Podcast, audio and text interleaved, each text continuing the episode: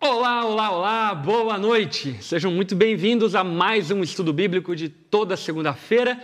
Cá estamos nós para juntos estudarmos a Bíblia de maneira descontraída, mas ao mesmo tempo profunda e abençoar demais, demais a tua vida. Estou empolgadaço é um assunto muito legal que a gente vai conversar hoje, por isso já prepare as suas perguntas, porque isso aqui vai abrir um leque de perguntas possíveis que talvez você tenha no seu coração, na sua mente.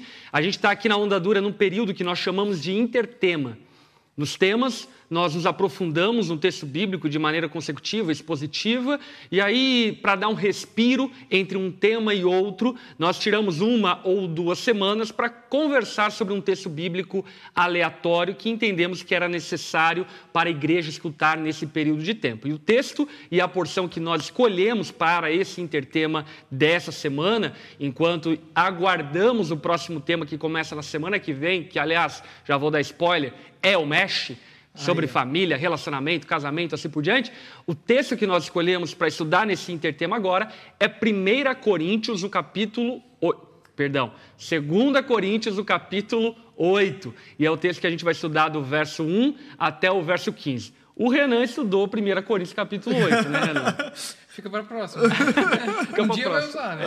É, verdade, é verdade. Vamos estudar Amém. a Bíblia toda, um dia a gente chega em 1 Coríntios 8. Aí, Mas é isso, quero também apresentar a nossa bancada de toda segunda-feira, nosso time titular aqui, pastor Jezreel, boa noite. Boa noite, boa noite. É isso aí, estamos felizes, cada vez mais Feliz demais, né? alegres. né? Feliz demais, aliás, ontem descobrimos, é. né? Ó, aqui, ó, papai da Annalise. Sogro aí, do ó. Zion. Não com palhaçada, não. Aqui, ó. Ana Liz, minha amada filha, vai vir ao mundo em março de 2022. Maravilha. E eu tô muito empolgado e também já vou comprar o 38. É, isso aí, pô. Vou ter que começar a treinar mais. Já falei até com o personal ontem, ó, pessoal. Vamos começar a treinar que é menina. Também, também, também, também. Estou muito empolgado, muito feliz pela vai vida da Ana demais. Eu tô muito feliz, cara. É uma menina maravilhosa. Acho que sempre falam que a menina é apegada ao pai, né? Então, enfim, eu tô muito feliz, tô empolgado demais. Muito Ana bom. Liz. E aí, Renan, tudo bom? Tudo bem. Feliz, firme e forte para mais uma segunda-feira? Forte, tamo indo. Que bom. Mais Gente, uma semana. Aliás, deixa eu mandar um abraço aqui especial para a galera da região lá do, do meio oeste de Santa Catarina. Lá, galera de Fraiburgo, Caçador, Videira, da Onda Dura Online. Estive pregando em Caçador e a gente teve um tempo de comunhão. Amei ter esse tempo lá com eles e queria mandar aqui um abraço especial para a galera aí de Caçador, Videira e Fraiburgo, da Onda Dura Online. Perfeito, é perfeito, muito bom. Só um, um comentário aqui que eu acho importante a gente fazer é que Marcos foi maravilhoso. Eu acho que foi o tema que a gente ficou mais tempo, talvez até na história da onda, a gente ficou o quê? Umas. Acho Foram que foi quase cinco meses, né, é, cara? É, foi um temaço. E eu acho assim, ó. Jesus Cristo em todas as pregações, falando alto, latente, foi um tema onde houve muita conversão. É. Quando o evangelho ele é exposto, não tem, né? E, sabe, foi uma benção. A gente pôde mostrar por meio da vida de Jesus o quanto nós precisamos crescer e amadurecer. Marcos foi incrível, foi incrível. Eu acho que foi um dos temas que mais me edificou e eu aprendi demais. É, é foi maravilhoso. aliás, fica aqui a abertura para você também colocar aqui nos comentários o que Deus mais ministrou a você durante o tema de Marcos ali, de a chegada no texto de Marcos, enfim, uhum. porque também curti demais, foi maravilhoso. E, aliás, teve muitos frutos, né? Uhum.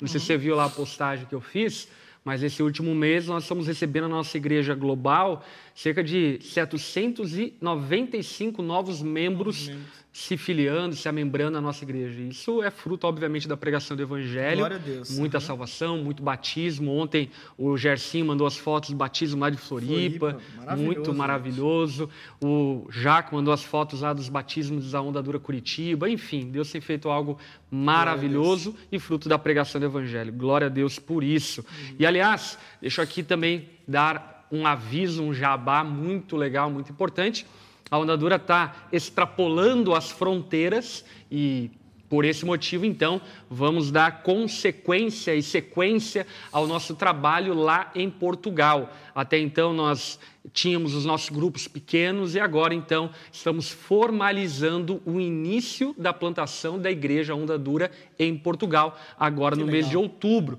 Vai estar eu e o pastor Eloy indo lá em Portugal. No dia 9, estaremos em Lisboa e no dia 10 estaremos em Porto para podermos, enfim, juntar os irmãos e juntos sonharmos com aquilo que Deus vai fazer em Portugal e a partir de Portugal. Então esteja orando por isso. Se você conhece alguém de Portugal, conecte-se aí a nós, vá lá no perfil Onda Dura, enfim, conecte-se a nós, porque eu tenho certeza que vai ser bênção demais para Portugal e futuramente também para a Europa como um todo. Outro spoiler aqui de aviso, olha só, presta atenção. Dia 22 de outubro, guarda essa data, mais para frente você vai saber, tá bom? Dia 22 de outubro vai ser um dia especialíssimo. Feito todo o jabás, feito tudo, com certeza você já deixou o like no vídeo. A gente vai então para o texto bíblico, 2 Coríntios, capítulo 8. Vamos é, estudar do verso 1 até o verso 15. Mas antes de nós irmos para o texto bíblico, eu quero aqui dar uma, uma breve introdução à carta de 2 Coríntios, é, 2 Coríntios, para que você não fique perdido no texto entenda um pouco o contexto que a igreja de Corinto estava vivendo e a igreja de Cristo, de modo geral, estava vivendo. A segunda carta aos Coríntios é escrita pelo apóstolo Paulo por volta do ano 55 ou 57 depois de Cristo, nesses meandros aí, possivelmente durante um momento onde o apóstolo Paulo estava na região da Macedônia, na terceira viagem missionária dele, ele endereça essa carta à igreja de Corinto para corrigir os erros daquela igreja. E até, inclusive, é muito curioso saber que o intervalo entre a primeira carta aos Coríntios e a segunda carta aos Coríntios possivelmente é só questão de alguns meses. Paulo escreve a primeira carta, e você sabe que o teor da primeira carta é tiro, porrada e bomba, e ele escreve a segunda carta, tiro, porrada e bomba. É, Paulo exorta, corrige, alinha a igreja de Corinto em relação aos pecados que eles estavam cometendo e também em relação à ordem no culto, a maneira como eles estavam lidando com a igreja, vivendo a igreja. E Paulo então vai tecendo é, comentários e tecendo argumentos e trazendo ensinamento apostólico para que eles estivessem na direção correta como igreja. Na primeira carta aos Coríntios, já o apóstolo Paulo menciona a respeito de um levantamento de ofertas que ele estava fazendo, pertinente a uma circunstância que a igreja de Jerusalém estava enfrentando devido à perseguição que o imperador Cláudio deflagrou contra os cristãos em Jerusalém. Então, lá na primeira carta, ele já menciona: olha, a gente vai coletar ofertas, portanto, separem todo, toda, todo primeiro dia da semana uma oferta destinada para Jerusalém porque então eu vou enviar Tito para que Tito possa coletar essas ofertas. E lá na segunda carta aos Coríntios, o apóstolo Paulo é mais robusto nos comentários a respeito das ofertas e, inclusive, trazendo uma teologia a respeito das ofertas com diversos princípios extremamente vitais e importantes a respeito de como lidar com o dinheiro na realidade do Novo Testamento. Nós vamos passar pelo assunto das ofertas, mas obviamente também iremos aqui tocar no assunto do dízimo e como é encarado o dízimo no Novo Testamento e essas diversas é, dúvidas e indagações que cristãos sinceros têm a respeito de como lidar com o dinheiro, a igreja, o propósito, o chamado e a missão de Cristo é, para a igreja. Então, nós vamos agora nos deter na segunda carta aos Coríntios, no capítulo 8, do verso 1 em diante, dentro desse contexto onde Paulo está incentivando a igreja de Corinto a ofertar para poder é, atender às demandas e necessidades dos cristãos da região da Judéia que estavam sendo perseguidos e muitos em estado de pobreza. Ok? Eu só, só um, um, claro. um, queria acrescentar algo com relação ao contexto essa fome toda, ela tinha sido profetizada por um dos profetas é daquele verdade. tempo chamado Ágabo.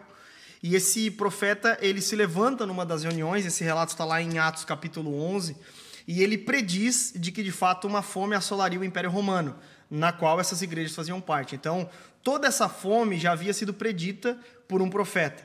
Então, de fato, isso estava acontecendo. Nesse mesmo período, os cristãos da Judéia, eles são expulsos de Roma, né? os judeus que se converteram ao cristianismo, por conta dessa convicção deles, é, tem um outro senhor que não é o César e tudo mais, e tudo isso, obviamente, começou a pesar no bolso deles. Então, eles estavam, de fato, passando por um momento de extrema pobreza e necessitavam, então, da ajuda de outros irmãos. Então, é, basicamente, esse é o, o pano de fundo, né? É, corroborando aí com o que o pastor Lipão falou. Tinha fome, o profeta tinha dito, todas as igrejas estavam muito necessitadas, mas Coríntio a igreja de Corinto era uma das igrejas que estava numa região um pouco mais privilegiada. Os corintianos, assim né? Corintianos. É. corintianos. Que, aliás, depois de sete jogos, é, venceu do falando, Palmeiras. Eu tô falando, Geiseriel. Desgraçado. Vem que é sucesso, vem que é sucesso. É, a igreja de Corinto, ela era uma igreja é, bem sucedida, próspera, por conta até da região de região, Corinto, é. que era uma região muito próspera culturalmente, era um, um, um, caminho onde se passava muito comércio e por isso ali circulava muito, muita renda, muita receita, e portanto os cristãos, em consequência disso, eles eram prósperos. E é muito interessante falarmos a respeito disso, até porque dá essa noção de unidade da Igreja de Cristo e de coparticipação no ministério de Cristo, vivido ali pelas igrejas do primeiro século e que certamente deve ser o espírito vivido pela Igreja nos nossos dias também. Uhum. Dito isso, então, vamos para o texto bíblico. Vamos começar lá em 2 Coríntios, capítulo 8, do verso 1 em diante. É, pode ler para nós que está com a Bíblia aberta. Geis? Estamos aí, Renan também. Renan, lê ali, Renan, verso 1. Irmãos, quero que saibais como a graça de Deus foi concedida às igrejas da Macedônia, pois a intensidade da alegria e a extrema pobreza deles transbordaram em riqueza de generosidade, e isso em dura prova de tribulação. Muito bom. Então, o apóstolo Paulo, ao incentivar a igreja de Corinto, ele vai usar o exemplo da igreja da Macedônia, que inclusive supostamente era o lugar onde ele estava. Então era algo que ele estava registrando aos olhos nu aquilo que estava acontecendo ali com a igreja da Macedônia e usando desse exemplo, então ele encoraja a igreja de Corinto também ofertar generosamente, que é o que vai suceder ali nos próximos versos. Uhum. O contexto então da igreja da Macedônia era um contexto de extrema pobreza. Até, inclusive, eu estava dando uma pesquisada acerca do termo utilizado por Paulo na carta, e quando ele fala a respeito do estar em extrema pobreza, ele está falando sobre um status de miséria. Não é uma pobreza no sentido de, ah, não posso comprar um iPhone. Uhum. É uma pobreza no status de ter dificuldade de arrumar comida para comer, para sobreviver. E essa igreja, a igreja da Macedônia, ainda nesse estado, a exemplo da viúva pobre, age de maneira generosa, ofertando generosamente para a causa de sustento da igreja em Jerusalém. Uhum. E aí, o que vocês têm a dizer sobre isso? Eu acho interessante que é, normalmente o pastor precisa incentivar, encorajar a igreja a ofertar, a dizimar, a contribuir. É, e o que me parece é que no caso da igreja da Macedônia, eles são movidos por um desejo, eles não precisam ser encorajados. Isso foi gerado dentro do coração deles pela graça de Deus. É. Né? Eles mesmos se propõem a ofertar, a contribuir, né? Uhum. Eu acho isso interessante, né? Essa, essa inversão, assim, quem é transformado pela graça muito contribui, né? Porque tem uma não é que a pessoa está pagando o que Deus fez, uhum. mas é que ela se sente grata, né? É. Uhum. Na verdade, esse é o grande argumento que o apóstolo Paulo vai construir nos próximos versos que nós vamos ler. O grande argumento que Paulo está levantando é exatamente esse. O argumento de que a igreja da Macedônia era movida pela consciência do evangelho. Uhum. Eles ofertavam porque tinham consciência do evangelho. E isso, inclusive, já de antemão, é, entra na questão do próprio dízimo, né? Porque, por exemplo, quando nós olhamos a respeito da prática do dízimo, certamente nós não podemos olhar de maneira, é, eu diria, desconsiderando todo o contexto do Antigo Testamento. O dízimo no Antigo Testamento tinha uma conotação de revelação didática que foi cumprida em Jesus. O dízimo ele tinha uma conotação de é, oferta, de sacrifício, tinha uma conotação de um preço a ser pago e assim por diante, e que de fato em Cristo isso foi vencido. Porém, ainda que o dízimo para o dizimista no Antigo Testamento houvesse uma conotação sacrificial, apontando para aquilo que Cristo faria, ele também tinha uma conotação moral, uma vez que, por exemplo, o próprio profeta Malaquias vai dizer e incentivar a, a, o povo de Deus é, lá no contexto judaico pós-exílio babilônico a serem dizimistas para que houvesse mantimento na casa do Senhor. Portanto, o aspecto moral do dízimo no Antigo Testamento é um aspecto que aponta para a necessidade de patrocinar a obra de Deus.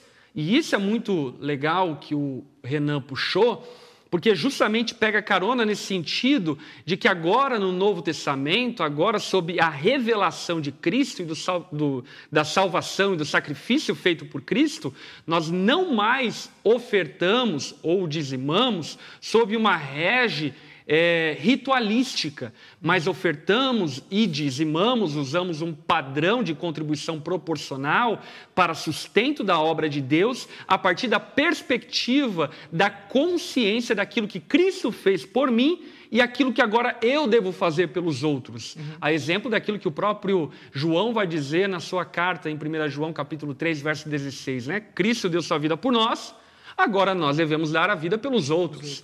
E esse é o coração daquele que nasceu de novo. E é interessante que, se a gente for ler o texto aqui, em nenhum momento ele fala sobre o dízimo objetivamente. Uhum. Né? E essa questão que o pastor tocou, né, de que é, o dízimo é, um, é, um, é uma sombra que aponta para uma realidade que é cumprida em Cristo a gente consegue perceber no texto aqui pelos princípios que norteiam a contribuição. Uhum. Embora a, a situação aqui, como o pastor bem contextualizou no início, ela não seja semelhante à nossa nos dias de hoje, no uhum. momento em que estamos, né?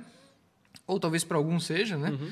É, embora não seja semelhante, ainda assim os princípios eles são universais. Exatamente. Eles permanecem, né? esses princípios eles são eternos, eles não mudam e devem ser aplicados e podem ser aplicados é, a questão do dízimo, que no caso é, antes era um, era um fator externo, agora uhum. esses princípios dizem respeito a uma atitude de coração, né? é, como a gente vai perceber bom. ali que são princípios internos, é. né, de generosidade, de, uhum. de doação, de gratidão uhum. e tudo mais, né? Uhum. Era algo de fora para dentro, né? E agora é algo de dentro para fora. Uhum. E essa é uma característica do verdadeiro cristão. O verdadeiro cristão, ele responde a Deus em adoração. Ele responde com uma atitude de coração.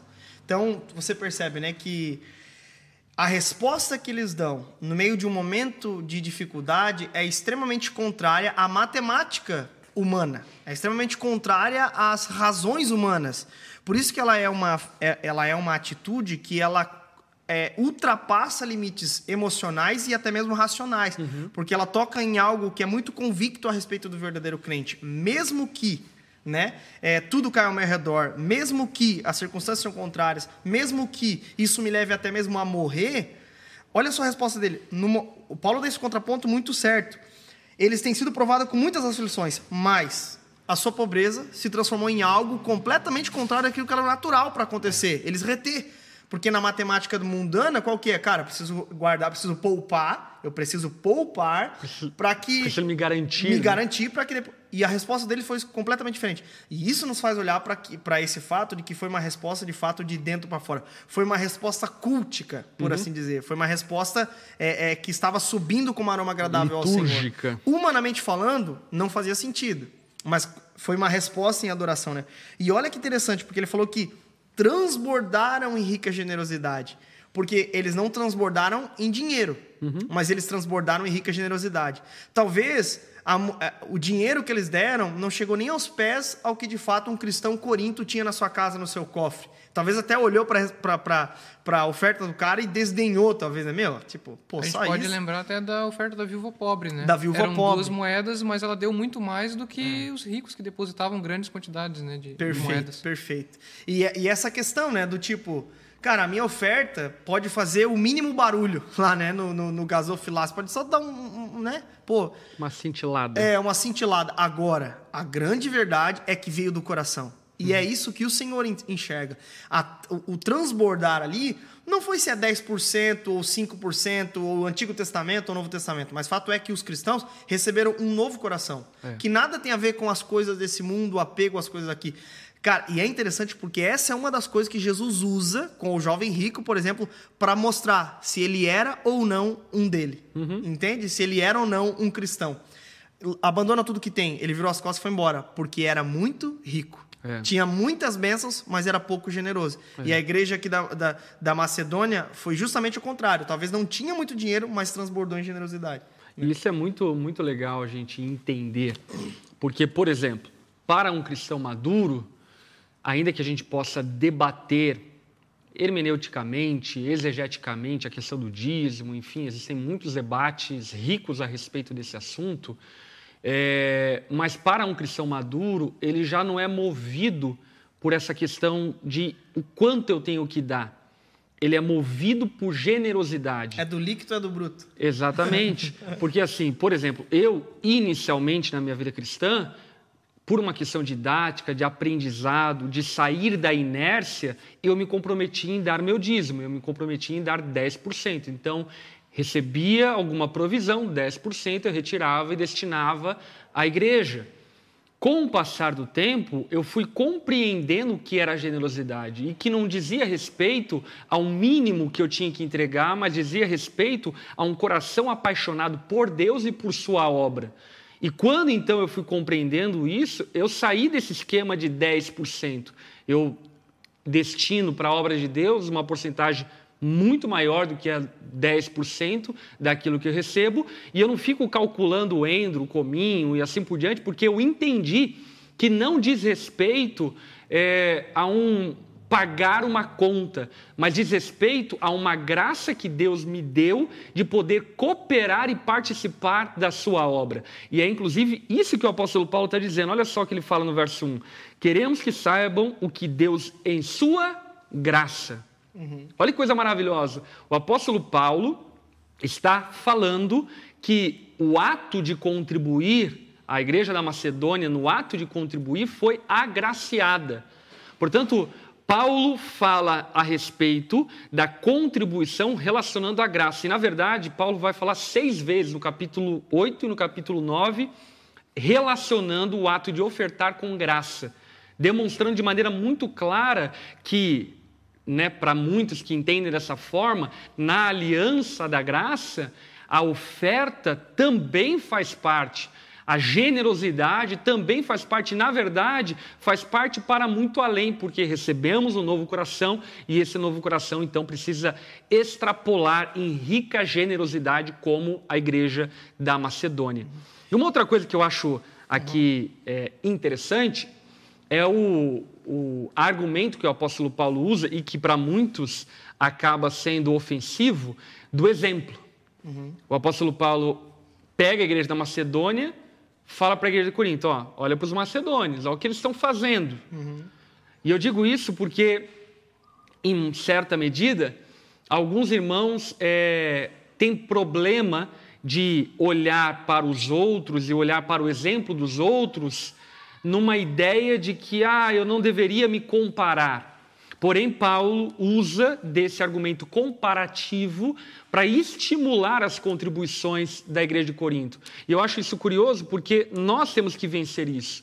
Precisamos aprender a olhar para a virtude dos nossos irmãos, das mais diversas, e admirar as virtudes deles ao ponto de mirarmos, copiar essas virtudes Perfeito. e termos as mesmas virtudes. Ele fala até, eu estou fazendo um teste de comparação é. com relação à bondade dos outros. Agora, é interessante que aqui no próprio texto, é, né, Rev, você estava comentando sobre essa questão de que é um, é um meio de graça e tudo mais.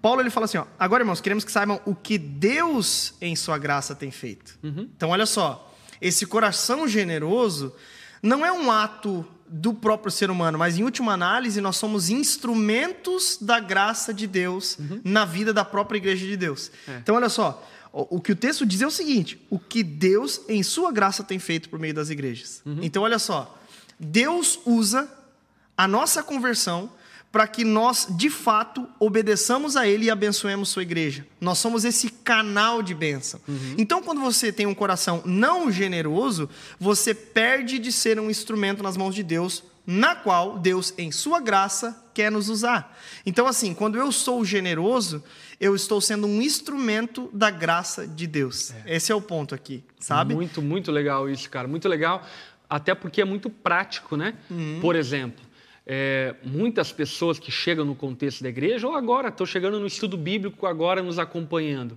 só estão acompanhando porque alguém foi instrumento de graça para poder abençoar a igreja e a igreja poder montar a estrutura, pagar os seus obreiros, sustentar os seus obreiros, sustentar toda uma estrutura física para poder servir aqueles que não estão pagando por isso. Hum. E de maneira graciosa estão recebendo um favor que não merecem, porque não pagaram por isso. Outros pagaram. E a contribuição tem essa conotação, a conotação de fazermos pelos outros aquilo que alguém fez por nós. Certamente, e primeiramente, acima de tudo, o próprio Cristo, mas olhando para a história da igreja, a grande verdade é que desde o primeiro século, muitos têm feito por nós, e nós só estamos aqui porque na, na era da patrística, porque na era medieval, porque na era reformada, porque no período das missões, porque no período das missões americanas, porque no envio de missionários é, pentecostais reformados, americanos, depois do avivamento de Azusa, enviaram missionários, sustentando eles aqui, abrindo espaço para a pregação do evangelho, investindo em nós para que nós fôssemos alcançados pelo Evangelho. Portanto, o simples fato de ouvir a mensagem do Evangelho é uma graça, primeiramente, acima de tudo, que o próprio Deus concede a nós, é óbvio, porque Ele é o conteúdo da mensagem, mas que também a Igreja de Cristo, em todo o tempo, sustentou esse ministério para que pudéssemos ser salvos. Uhum. Maravilhoso. Eu, então, assim, eu acho que a gente perde demais. É, e aí, é claro, a gente não pode esquecer da, da, da, do ponto, né, Heavy, que a igreja foi manchada com relação às más condutas de, por exemplo, líderes religiosos, essa, essa exacerbação dos neopentecostais com relação à prosperidade, a teologia da prosperidade também, né? Então as pessoas ficaram resistentes com relação a falar de dízimo e oferta. E aí o melhor argumento que eles têm na ponta da língua, que é o argumento real, né? O dízimo é coisa lá do Antigo Testamento.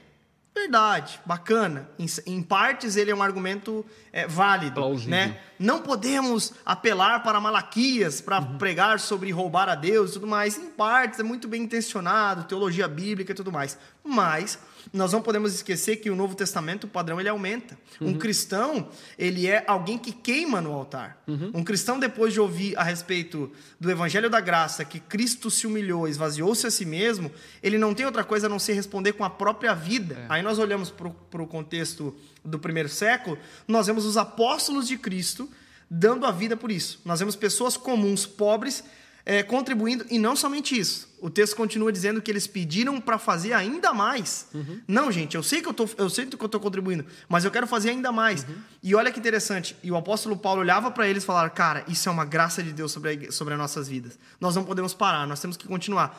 Deus está fazendo algo por meio de nós, uhum. entende? Então acho que isso é, é, o herói e, da história é o Senhor, né? E, e, é, e, é, curioso saber, inclusive na, na, na, carta aos Coríntios, na primeira carta aos Coríntios, o apóstolo Paulo fala sobre aqueles que pregam por cobiça e assim por diante, e acerca do conteúdo da mensagem que é diferente do aspecto hoje de, infelizmente, muitos que se dizem cristãos pregando, enfim, acerca do conteúdo da mensagem, ele diz tudo bem que prega o evangelho não tem problema. Importante que o evangelho seja pregado, que a mensagem, ainda que com motivações erradas, alcance o ouvido dos ouvintes e eles sejam salvos e regenerados pela mensagem do evangelho. Isso é legal, por quê? Porque esse argumento usado para que eu não participe financeiramente da obra de Deus porque eu vi isso, porque eu vi aquilo, porque eu fiquei sabendo daquilo, ou disso, daquilo outro, enfim, é um argumento que biblicamente não faz o menor sentido. Não faz o menor sentido. E outra questão é que, ainda que haja essas realidades, e enfim, não tem como nós é, fazermos vistas grossas a essas realidades, precisamos perceber também que, primeiro, se tratando da Igreja de Cristo, são exceções raríssimas e essas exceções raríssimas, inclusive, é, a gente nem pode considerar muito Igreja de Cristo.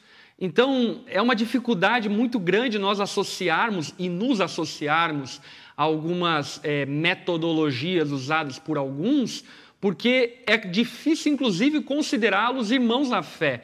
Portanto, nem entra no meandro daquilo que nós estamos falando, naquilo que nós estamos ensinando e naquilo que estamos fazendo como Igreja de Cristo nas mais diferentes denominações, comunidades, assim por diante. Enfim, Vamos prosseguir no texto bíblico. Você leu o verso 2, Renan? Não lembro. Eu li, aham. Uhum. Ok. 3 em diante? 3. Vamos lá para o 3.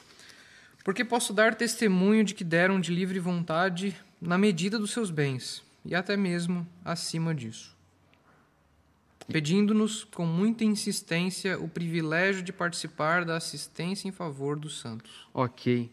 Olha só, Paulo, como falamos anteriormente, possivelmente estava relatando o que ele estava vendo lá na Macedônia, e quando ele olha para aqueles irmãos em dificuldades financeiras, em dificuldades reais, ele dá testemunho de que deram não apenas o que podiam, mas muito além disso.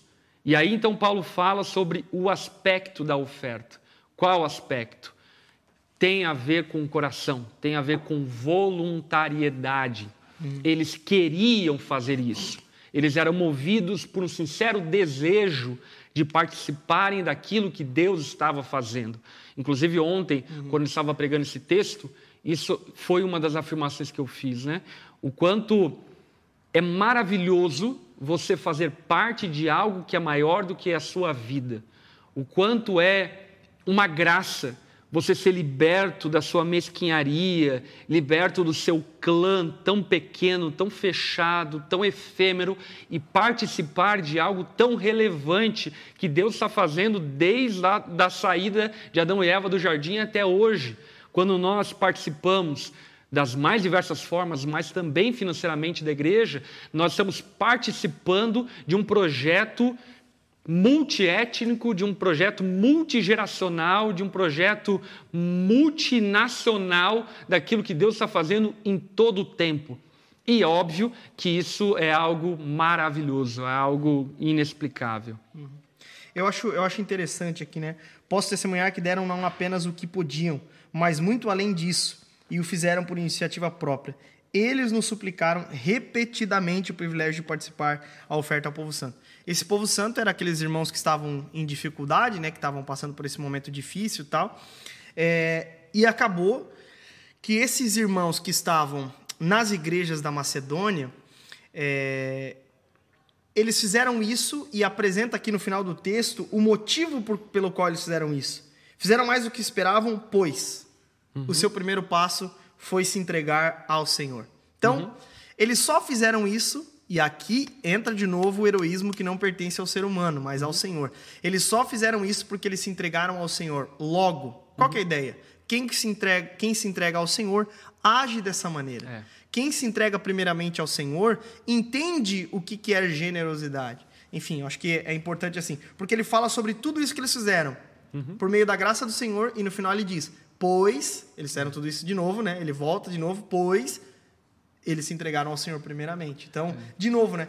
É o dar a mais, repetidamente.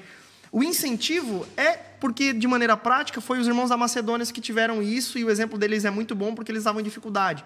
Mas todo cristão é convocado a isso, porque o verdadeiro cristão, ele age dessa maneira. É. O verdadeiro cristão, que se entrega primeiramente ao Senhor, ele vive dessa forma. Ele é. tem um coração queimando no altar. Eu costumo dizer que isso daqui é a equação do verdadeiro cristianismo.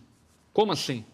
Nós nos entregamos primeiramente ao Senhor, mas entregar-se ao Senhor é algo que pode ser muito subjetivo e intangível.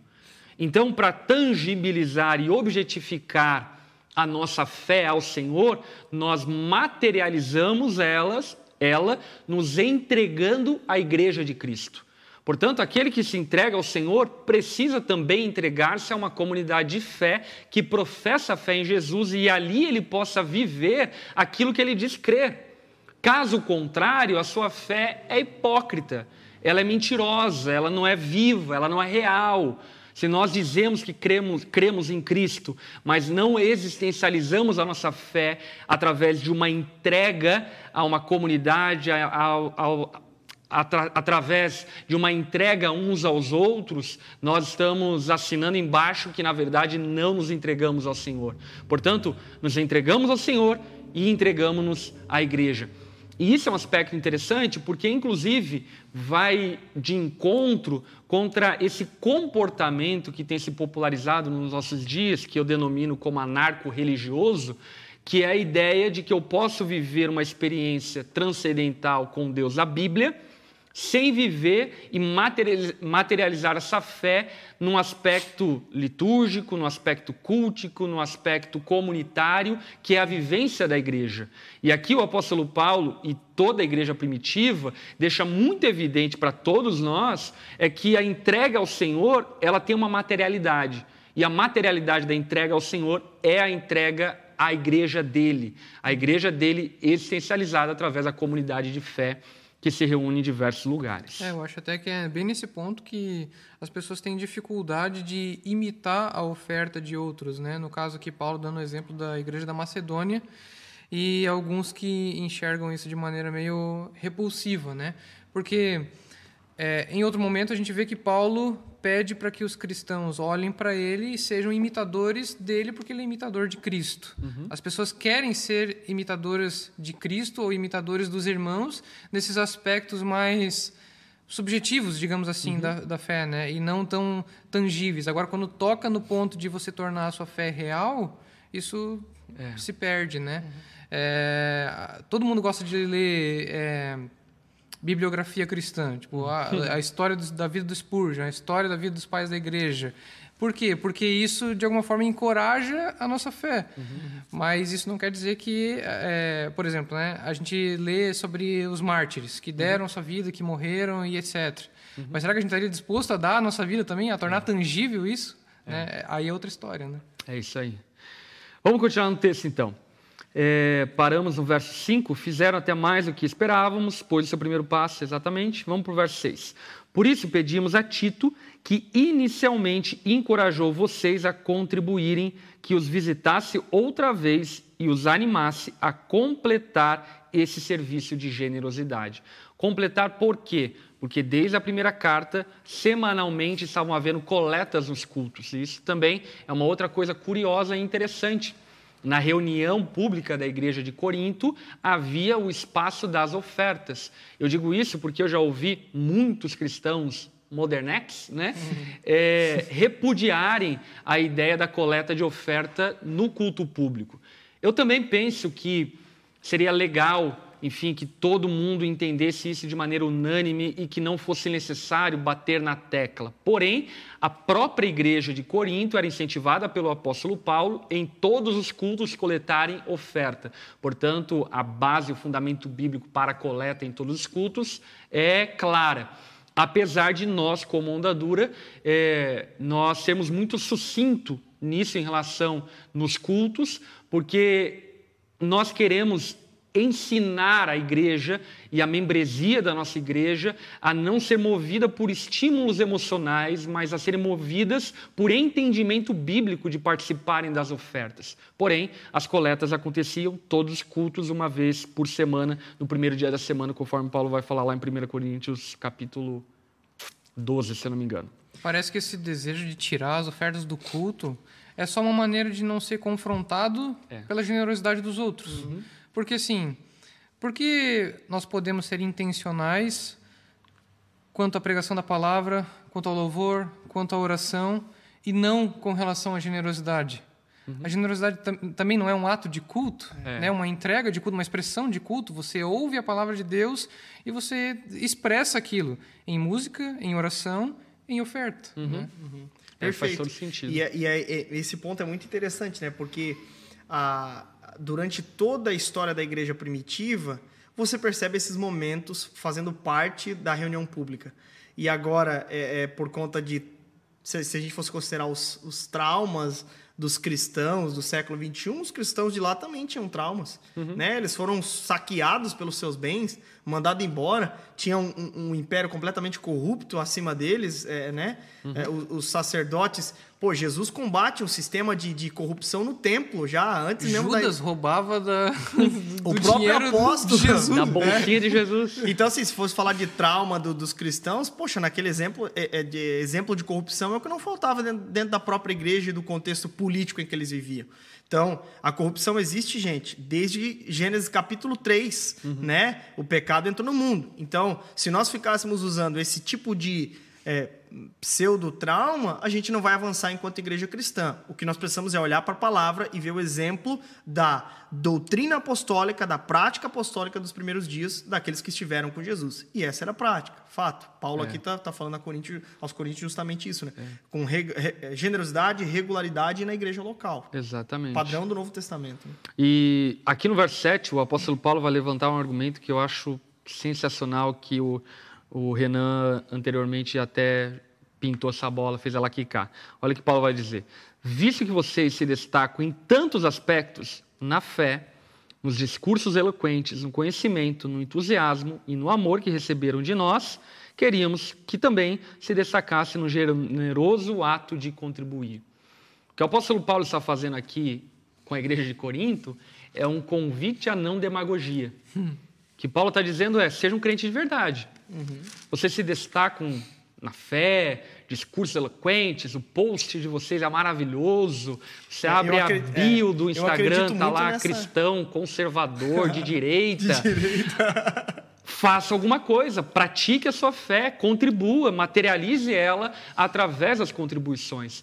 E isso é muito notável, e até ontem na pregação eu citei a respeito disso, o quanto a igreja é, por vezes, e eu acho que isso é um conjunto de coisas, acho sim que existe pecado em relação à administração, ao zelo administrativo da igreja em relação ao dinheiro, mas também existe muito pecado do povo de Deus no ato de contribuir ou na, na falta da contribuição, o quanto historicamente nós estamos vivendo um tempo meio que limbo. Como assim? Se a gente for olhar para a história do cristianismo, por exemplo, a gente vai perceber que a igreja sempre patrocinou a ciência, a igreja sempre patrocinou os estudos, sempre patrocinou as universidades, uhum. patrocinou os hospitais, patrocinou os orfanatos, patrocinou as missões, a construção de templos, enfim, construídos em todos os momentos da igreja, pré-reforma, pós-reforma. A igreja sempre teve na vanguarda do avanço da sociedade e investimentos na sociedade, e talvez nós vivemos um tempo da história onde a igreja seja em maior número, talvez não, com certeza, a igreja esteja em maior número no mundo, mas em menos expressão de serviço a Deus no mundo.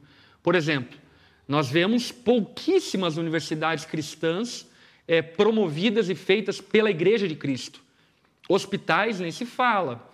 Hospitais que existem promovidos pela Igreja de Cristo, em grande parte são hospitais promovidos pela Igreja Católica e promovidos e construídos há séculos passados. No último século, nas últimas décadas, não existe prédios novos, santas casas novas feitas pela Igreja. Se formos parar para pensar no aspecto missionário da igreja, nós, por exemplo, fomos evangelizados pelos europeus. E hoje a Europa foi sitiada por muçulmanos, está sendo sitiada pelo secularismo, e nós, tanto cristãos americanos do sul quanto americanos do norte, pouco temos feito pela Europa, pouco temos feito pelo continente africano, pelo continente asiático.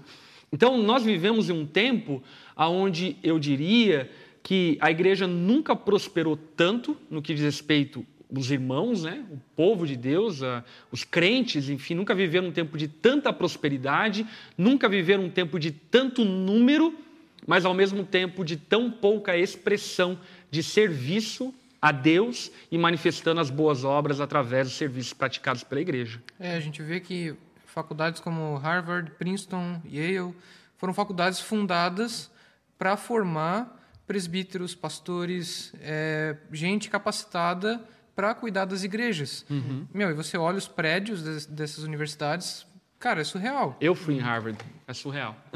eu só vou pesquisando É o nome de um pastor, no... né? John Harvard. Eu vou pesquisando no, no Maps ali só, eu vou entrando. Google Earth. é massa, né? Legal, é verdade. Maravilhoso. Mas é isso mesmo, cara. E e a igreja é, fez isso, cara. A igreja formava cidades. Né? Ao, ao, estabelecer cidades, tinha um prédio, uma igreja. E aqui eu não estou levando Não estou desconsiderando os aspectos é, políticos, enfim, que a igreja viveu ao longo da história, mas, independente desses aspectos que a gente pode debater em outro momento, a grande realidade é que a igreja sempre esteve à frente da sociedade. E o que nós percebemos, por exemplo, hoje, é que, em grande parte, a mídia, o cinema, a arte e as grandes frentes da sociedade são promovidas por forças e investimentos seculares e não promovidos pelo povo de Deus, que poderia fazer tanto pela sociedade de modo geral. Uhum, perfeito. Uhum. Eu acho que é, é, é, eu acho que isso é um, é um tapa na nossa cara quando nós vemos, por exemplo, o, o, eventos grandes compartilhando ideias, por exemplo, por exemplo, LGBTQIA+, nós deveríamos nos envergonhar, porque a igreja tem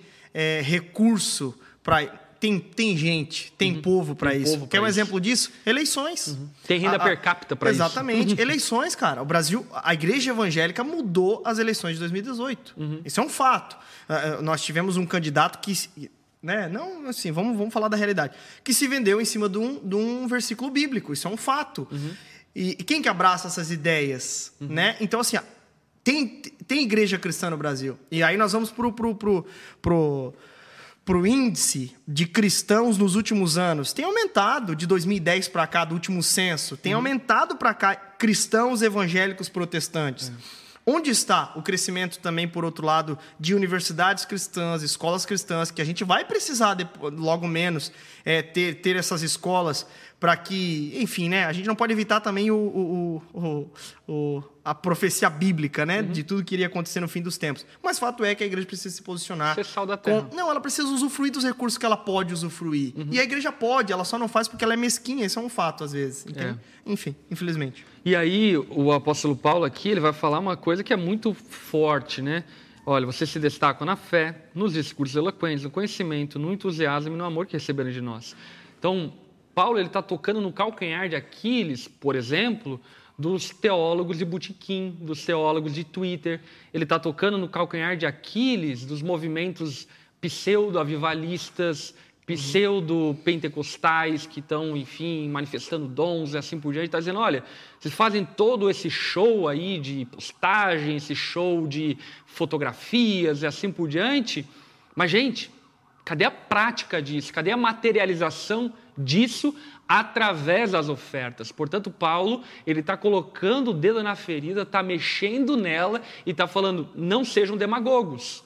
Não sejam demagogos, não sejam pessoas que falam, mas não fazem. Não sejam pessoas que dizem é, querer ver o reino de Deus acontecendo, mas não praticam o reino de Deus. E isso é muito legal porque, por exemplo, eu sei que seria unanimidade se eu perguntasse aqui: quantos acham que a igreja deveria formar escolas? Eu acho que aqui de, de quem está acompanhando online seria unânime, todo mundo falar, não, eu acho também.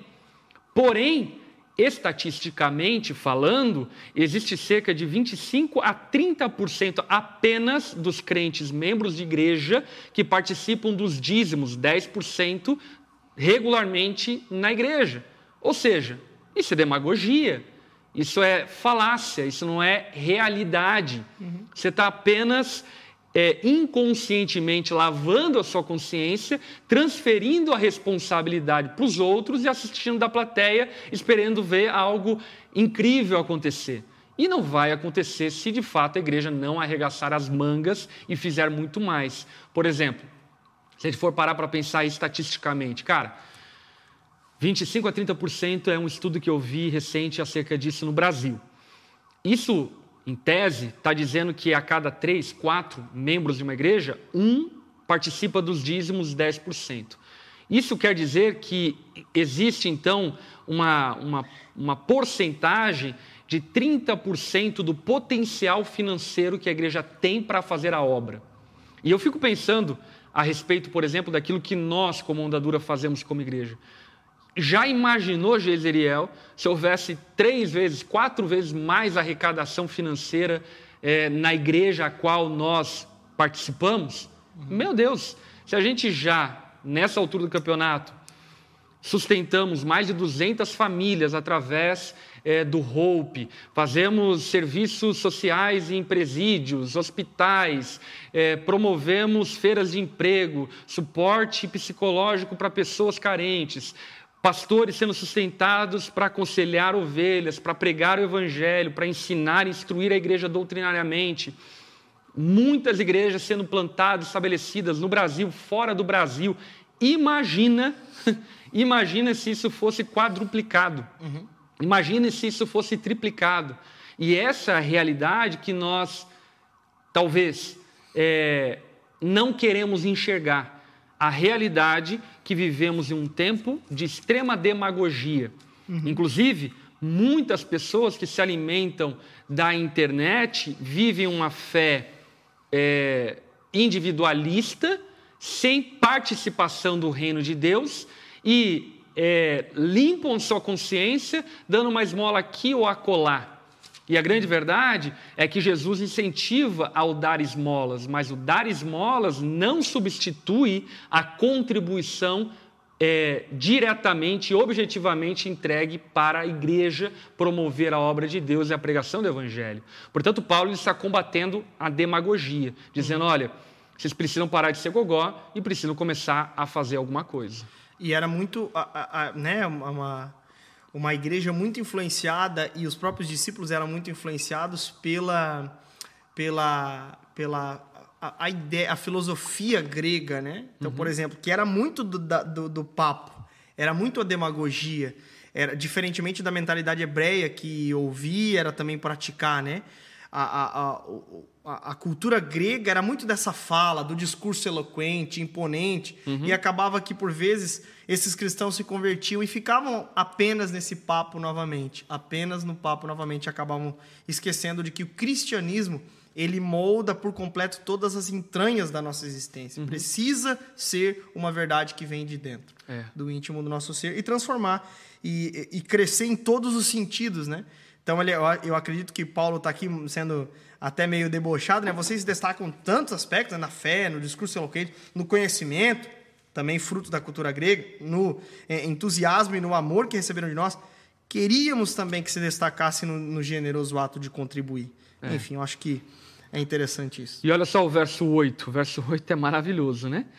Paulo diz então: Não estou ordenando que o façam, mas sim testando a sinceridade de seu amor ao compará-lo com a dedicação de outros. Uhum. Paulo ele faz a mesma coisa que ele faz na carta a Filemon, né? Ele escreve para Filemon e diz: Olha, Filemon, eu poderia te obrigar a receber Onésimo, uhum. mas eu não estou te obrigando. Eu estou testando o teu amor para comigo e para com a igreja de Cristo. Receba o Onésimo aí como irmão seu. O que Paulo está falando é algo muito legal, porque vai de encontro com essa questão do dízimo, oferta e Novo Testamento. Dízimo acabou, não acabou, é uma regra, é obrigado ou não é, enfim. O que Paulo está dizendo é, basicamente, você não é obrigado, mas se você não dá, isso prova que você de fato não ama Deus. Não é o que eu estou falando, é o que Paulo está falando. O que Paulo está dizendo é, você não deve entregar por obrigação, mas o ato de não entregar, o ato de não participar, obviamente de maneira proporcional àquilo que você possui. O fato de você não participar evidencia que você não ama Deus, que você não ama a obra de Deus, que você não ama aquilo que Deus está fazendo, que você não ama aos irmãos, que você não ama a igreja de Cristo e o teu amor não passa de lorota. E isso vai muito de encontro com aquele texto onde a palavra fala acerca de que aonde está o seu tesouro, Jesus diz, no Sermão do Monte, ali também está o seu coração. É, Paulo utiliza-se então do ato de contribuir como uma evidência, como um teste de amor. Portanto, se por um lado ele diz, vocês não são obrigados, é como se ele dissesse, não, vocês não são obrigados a dar o dízimo. Porém, eu estou testando vocês para ver se vocês de fato amam, porque Paulo ele está agora num período de entendimento da revelação completa do Evangelho, está dizendo: o Evangelho que alcançou vocês precisa mudar o coração de vocês, e se não mudou, é porque vocês ainda nem convertidos são. Uhum. Um, ponto interessante do verso 8 é porque ele remonta a ideia lá do verso 5. Porque ele diz, né? Não estou ordenando que o faça, mas sim testando a sinceridade e a sinceridade do seu amor ao compará-lo com a dedicação de outros. Quem são os outros? Os cristãos macedônios. O que eles fizeram? Eles se entregaram primeiramente ao Senhor. Em outras palavras, o que Paulo está dizendo? Eu estou fazendo uma comparação do amor de vocês com aqueles que se entregaram primeiramente ao Senhor. Então eu estou comparando vocês com verdadeiros crentes. Agora me digam vocês, vocês são crentes de verdade ou não? Entende? Cara, então, pancada e, isso, né, velho? Pancada. não, não só a obra dos cristãos macedônios, né, no sentido da contribuição deles como uma obra que procede deles, uhum. mas ao que Deus estava fazendo no Evangelho nos cristãos macedônios, uhum. né? Porque aí o versículo 9 já evidencia isso, né? Pois conheceis a graça de nosso Senhor Jesus Cristo, que sendo rico tornou-se pobre por vossa causa, Sim. para que fosseis enriquecidos por sua pobreza. Então, aqui o, o, o argumento de Paulo, ele uhum. ele sobe, né? Ele alcança um pico aí. Uhum. Porque antes ele estava comparando só com os irmãos na fé. É. Boa, boa, Agora ele já aponta para Cristo. Vai para a estratosfera. É, que é o motivo, que é a razão é. do, da contribuição dos macedônios. E né? o exemplo, né? E o exemplo. O tipo exemplo. assim, não, não tá bom os cristãos macedônios? Ok. Vou apontar para alguém mais alto então, peraí. É. Boa.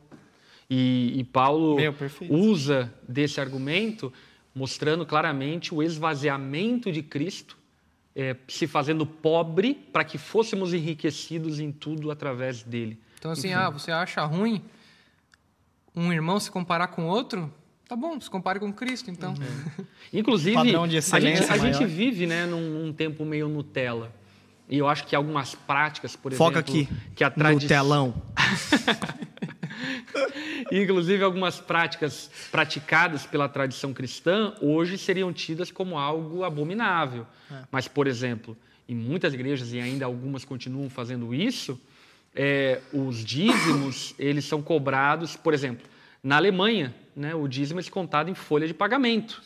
É, cai o pagamento, o dízimo já cai junto. E você direciona ele para a igreja, enfim, para a comunidade a qual você participa na realidade da Alemanha. É, outros exemplos, as igrejas, o, o, quadro dos dizimistas, né? enfim, expondo e comparando, olha, quem deu, quem não deu e assim por diante. E quando eu digo isso, eu não estou dizendo que são práticas legais e que seria legal de fazer na onda e vamos fazer na nossa igreja. Não é isso. Mas o que eu estou dizendo é que existe um fundamento bíblico comparativo para que nós sejamos constrangidos a, tendo recurso, participar é, fielmente das contribuições da igreja a qual você pertence. Até porque tem duas reações né, diante da contribuição do outro. Ou eu sou encorajado é eu olho para a contribuição dele e cara, eu quero contribuir com ele. Uhum. Eu quero ser, sabe, tão sacrificial quanto ele. Quero uhum. amar a Deus tanto quanto ele. Ou você se revolta, né? Aí é. o, que, o que define a decisão é a postura do coração, né? É, é o verdadeiro coração ou não. É. Né? Olha só o verso 10. Este é o meu conselho. Seria bom que terminasse o que começaram há um ano, quando foram os primeiros a querer contribuir e a efetivamente fazê-lo. Aqui Paulo toca em um outro assunto muito importante, que é a questão da regularidade, da continuidade. Paulo toca no ponto de que não é suficiente que é, entreguemos ofertas esporádicas, mas que sejamos regular, que terminemos aquilo que começamos. Se nos comprometemos a participar de uma igreja, que sustentemos essa igreja, não de maneira esporádica, conforme, enfim, eu tenho vontade de fazer, mas de maneira disciplinar, de maneira constante, participar é, das contribuições da igreja para que haja mantimento e para que regularmente a igreja seja sustentada. E eu fico pensando e olhando, enfim, para algumas realidades que não é a nossa, que me dá muito, eu diria, compaixão. Eu vejo alguns contextos mais simples, enfim, aonde os pastores, inclusive, usam de artifícios que eu não concordo que deva se usar, mas eles rebolam para tentar bancar a igreja e tentar, de alguma forma, estimular os irmãos a participarem financeiramente, porque se eles não forem emocionados, não vão participar. E não deveria ser dessa forma. Paulo está dizendo: olha, deve haver regularidade, vocês precisam continuar aquilo que se comprometeram a fazer. E isso é interessante porque, por exemplo, eu participo financeiramente da igreja desde a minha conversão, fazem 16 anos que eu me converti a Jesus, e desde a minha conversão, quando, enfim, no mês seguinte eu entendi a questão do dízimo, na verdade eu não entendi, mas eu entendi que eu deveria entregar, é, comecei a entregar meu dízimo e depois aquilo nunca mais deixei de entregar, já fazem 15 anos. E, obviamente, nesses 15 anos tive altos e baixos financeiros, momentos muito difíceis, momentos de fartura, como o apóstolo Paulo mesmo fala acerca da vida dele, mas em todo o tempo participando, porque eu compreendo e entendo que assim como eu preciso de sustento regular, a igreja de Cristo precisa de sustento regular. Eu digo isso porque muita gente é, oferta e dizima na igreja numa ótica tipo assim: ah, eu vou fazer porque eu quero. E ok, até certo ponto isso é lícito. Porém, a grande questão é que, por exemplo, se tratando da onda dura, existem mais de 40 famílias sustentadas mensalmente através das ofertas. E se você faltar com elas, certamente isso vai gerar escassez e vai prejudicar no sustento das famílias que são sustentadas através dessas ofertas. Existem aluguéis que são pagos através dessas ofertas. Existem ações sociais que são sustentadas através dessas ofertas. Portanto, a regularidade nas contribuições é algo fundamental e essencial. A gente precisa terminar aquilo que começamos. Vamos continuar o texto? É, te parou no verso 11? É. 11. Assim completem o que começaram, que a boa vontade demonstrada no princípio seja igualada agora por sua contribuição contribuição. Doem proporcionalmente aquilo que possuem. Tudo que derem será aceitável, desde que façam de boa vontade e de acordo com o que têm, não o que não têm. Aqui o apóstolo Paulo dá um soco no estômago hum. nesses apelos neopentecostais. O que Paulo está dizendo veementemente, claramente, que ninguém tem que fazer empréstimo para dar, ninguém tem que entregar pela fé daquilo que vai receber no mês que vem. O que Paulo está dizendo é: entregue daquilo que você tem. Se você tem 10, separe uma porção desses 10 e entregue. Você tem 100, separe uma porção desses 100 e entregue. Existe proporcionalidade na sua entrega e ela deve ser feita com boa vontade, porque isso denota um coração regenerado, mas deve ser feita e de maneira proporcional com aquilo que você possui. Hum. E isso até, é, essa proporcionalidade e essa regularidade combatem uma ideia emocional de dízimos e ofertas, porque você vai calcular o que a sua família pode dar, o que você deve dar, e com um coração generoso você vai pensar também no que você pode dar de fato. Porque essas, essas, essas campanhas malucas aí de ah, dá 50%, colocam, estipulam um valor para cada família e tudo mais. Isso é perigoso hum. e revela que tipo assim, o cara ah, não, eu vou, eu vou dar meu carro, muito nobre, uhum. legal, bacana, mas daí você vai andar do quê depois, entendeu? Uhum. Eu acho e, e, aí, às vezes, né? E, e, eu acho interessante que Paulo coloca aqui, ó, é, de acordo com o que tem e não com o que não tem.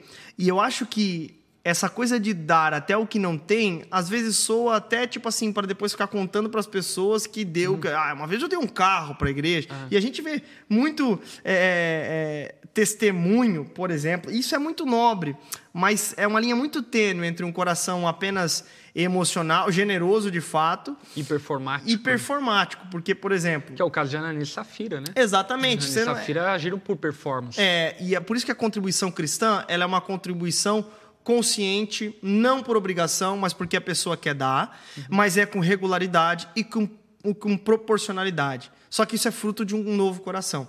Então, o novo coração, ele nem vai dar mais para se achar e nem vai dar menos porque ele tem um novo coração. Então, há um equilíbrio proveniente de um novo coração. Até, até porque né, a contribuição, ela não é eu estar em extrema pobreza porque contribuí para que o outro fique aliviado. Perfeito. Não, é que eu contribuo de forma que eu estando aliviado, o outro também tenha um pouco do Exatamente. seu sofrimento aliviado, né? Que haja uhum. uma certa igualdade, né? É. Uhum. é. Esse é o ponto, né? O ponto não é você tirar leite das crianças para dar leite para os outros, não é isso, né? O ponto é dar de acordo com as suas possibilidades. Uhum. Por esse Ai. motivo, inclusive entra num assunto que é, enfim, meio polêmico, não sei porquê, mas algumas pessoas polemizam isso, né? Ah, pode dar o, a oferta, o dízimo com cartão de crédito, por uhum. exemplo? Uhum. E isso é uma questão muito importante a gente entender. Existe uma prática que muitos fazem de manterem a casa com cartão de crédito por causa de milhagem, assim por diante. Então, o dinheiro regular dele é o crédito que ele tem através do cartão de crédito, mas ele tem esse dinheiro guardado que vai pagar aquela conta do cartão de crédito. Nesse caso, não existe problema nenhum em dar, enfim, com o cartão de crédito. O problema é quando você conta com aquilo que ainda não tem. Dá então, por exemplo, você não sabe que vai ter no mês que vem. É pela fé. E, é, e dá pela fé de acordo com aquilo que você não tem. Não, isso você não deve fazer, isso é errado, isso não é bíblico. Uhum. E até, inclusive, isso é uma maneira, muitas vezes, de tentar coagir Deus para nos abençoar e dar aquilo que nós julgamos que Ele tem que nos dar. Até porque as ofertas e o dízimo, isso é um ponto muito interessante que o texto deixa evidente. Deve ser entregue, deve ser dado daquilo que você possui, não daquilo que você não possui. Portanto, é uma proporção do que você já recebeu uhum. e não uma proporção daquilo que você ainda não recebeu. Uhum. E é interessante porque né, essa coisa da igualdade é importante falar, mas essa, essas ofertas e dízimos, elas na igreja primitiva, no padrão bíblico do Novo Testamento, elas são dadas nas igrejas locais. Então, às vezes as pessoas até dizem: "Não, eu não vou dar aqui porque eu vou dar meu dízimo para o morador de rua, para famílias carentes e tudo mais". O que o que é, ao padrão da igreja primitiva é justamente dar na igreja local e a igreja local vai administrar dessa forma, até porque junta recursos e, por exemplo, é, a nossa igreja ela já tem uma estrutura onde, por exemplo, tem cadastro de inúmeras famílias que semanalmente é, pegam cestas básicas e assim Ó, por deixa diante. Deixa eu dar né? alguns testemunhos que às vezes as pessoas desconhecem, né? Por exemplo, tem empresários na igreja que é, poderiam fazer por meio das empresas deles, enfim, essas ações sociais, assim por diante, mas escolheram fazer através da igreja para que Deus seja glorificado através daquilo que estão fazendo, para que não seja uma mera ação social, mas para que a sociedade entenda que é o corpo de Cristo se expressando na sociedade. Por exemplo, existem alguns dentistas da nossa igreja. Existe um irmão, enfim, muito querido, que ele faz aquelas é, protetes de lente, de, de contato, contato. De, de, dente, enfim, não sei se você sabe o que, que é, que é muito caro, enfim, essas, essas paradas e tudo mais. E ele é, decidiu abençoar, por exemplo, uma irmã da igreja que sofreu de violência doméstica, perdeu os dentes, e ele abençoou através da igreja essa irmã. Uma outra dentista que atende no consultório dela todos os meses 20 crianças carentes que através do Ministério Nosso de Ação Social, cadastro e assim por diante, a gente direciona ela para que ela atenda essas crianças. Então, existem muitas frentes feitas através da igreja por essa questão de juntando nós podemos fazer mais, primeiro argumento, e outro argumento simples é que fazendo através da igreja, nós manifestamos que estamos fazendo em nome de Deus, que é uma outra coisa que precisamos fazer. Precisamos apontar para Deus através das nossas boas obras. Portanto, é, essa prática de administrar as ofertas e administrar os dízimos é uma prática, eu diria, inclusive, de falta de compreensão do corpo de Cristo. Porque Deus estabeleceu no corpo de Cristo pessoas específicas para diversas áreas de atuação, de acordo com as suas habilidades. Por uhum. exemplo, na nossa igreja, nós temos uma equipe administrativa que administra os recursos da igreja. Uhum. Eles foram chamados, são sustentados para administrar os recursos da nossa igreja, para que seja usado da melhor forma possível, destinando aquilo que é comum para toda a igreja. E, portanto, eu, um membro comum da igreja, deve confiar no corpo de Cristo para a administração desse recurso, compreendendo que cada parte no corpo tem a sua função. Amém. E eu acho que o argumento mais, mais sólido para isso é é na igreja local, é bíblico esse argumento, não é um devaneio do, das igrejas do século XXI, não. É um, né, não é criado por Constantino, né? Na verdade, é na, em é Atos uma... fica muito claro Exatamente. isso, né? levavam as ofertas aos pés dos apóstolos para que os apóstolos então administrassem de acordo com as necessidades e demandas da igreja. Uhum. É, vamos lá, vamos caminhar para a reta final. Aliás, se você tiver pergunta, pode já mandar, a gente já vai abrir a etapa das perguntas. Não que sua contribuição deva facilitar a vida dos outros e dificultar a de vocês. Quero dizer apenas que deve haver igualdade. Maravilhoso, lembrando aquilo que o Jesus falou, que eu achei um argumento muito contemporâneo e muito salutar. Né? Não adianta você dar um carro para a igreja e andar a pé. Enfim, não é sobre facilitar a vida dos outros e dificultar a sua. É sobre haver igualdade, proporcionalidade em todo o corpo de Cristo. Uhum. O ideal do corpo de Cristo Não é uma pessoa que banca tudo. O ideal do corpo de Cristo é todo o corpo que sustenta o próprio corpo. Continuando. No momento, vocês têm fartura e podem ajudar os que passam por necessidades. Aqui entra um outro ponto. Qual ponto? A quem muito foi dado, muito será cobrado. E Deus prospera alguns irmãos para que eles ajam com maior largueza nas contribuições. Portanto, você, empresário, você é alguém bem sucedido no seu negócio, sei lá, artista, jogador, ou seja lá o que for, você sim tem uma responsabilidade de ir além daquilo que pessoas comuns, com uma provisão comum, têm. Você tem a responsabilidade de fazer mais, porque Deus lhe confiou mais para fazer mais pelo seu reino. Inclusive, isso era uma das coisas que eu estava falando tempos atrás. Né? É, por exemplo, é, existem muitos jogadores de futebol que têm futebol que tem um trabalho incrível de ação social, enfim, alguns irmãos que agem de maneira muito generosa, mas ainda são muito poucos comparado ao tanto daqueles que se dizem cristãos e recebem milhões, enfim, mensalmente e que pouco fazem pelo reino, pela igreja, pouco fazem pela pregação do evangelho, pouco fazem. E talvez até mesmo alguns poderiam dizer o argumento, ah, é que eles não conhecem alguma igreja, porque jogam na Europa, jogam sei lá onde, enfim, então não frequentam alguma igreja. E aí que entra a importância de ser parte de uma igreja, para que através dessa igreja haja generosidade e essa igreja então possa administrar esse recurso para a glória de Deus. Vamos lá, continuando. Em outra ocasião, eles terão fartura e poderão compartilhar com vocês quando for necessário. Assim haverá igualdade. Como dizem as Escrituras, para aqueles que muito recolheram, nada sobrou, e para aqueles que pouco recolheram, nada faltou. A igualdade, né?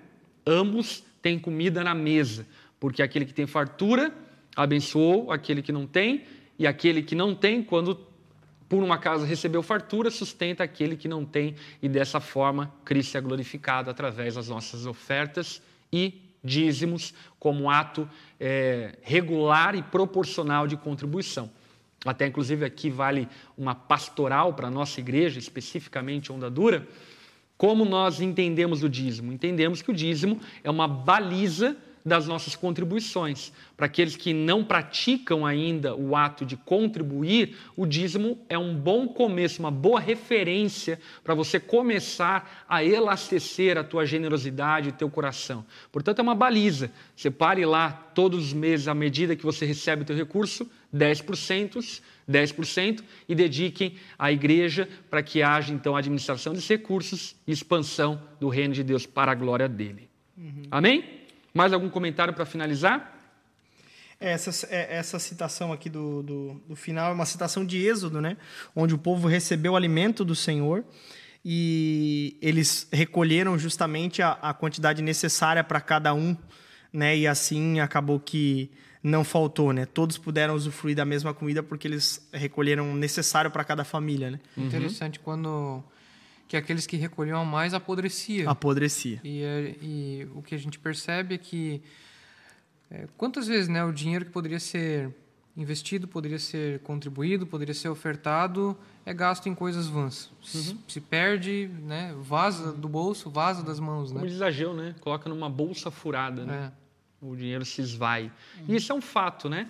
É, esse argumento veto testamentário de que ah, um gafanhoto, e gafanhoto cortador, imigrador, não sei o quê, vai, enfim, consumir a tua vida financeira se você não dizimar, enfim, ele é um argumento que cabe dentro de um contexto de revelação do Antigo Testamento, não cabe dentro da realidade do Novo Testamento, uma vez que cremos que Jesus levou toda a nossa maldição na cruz.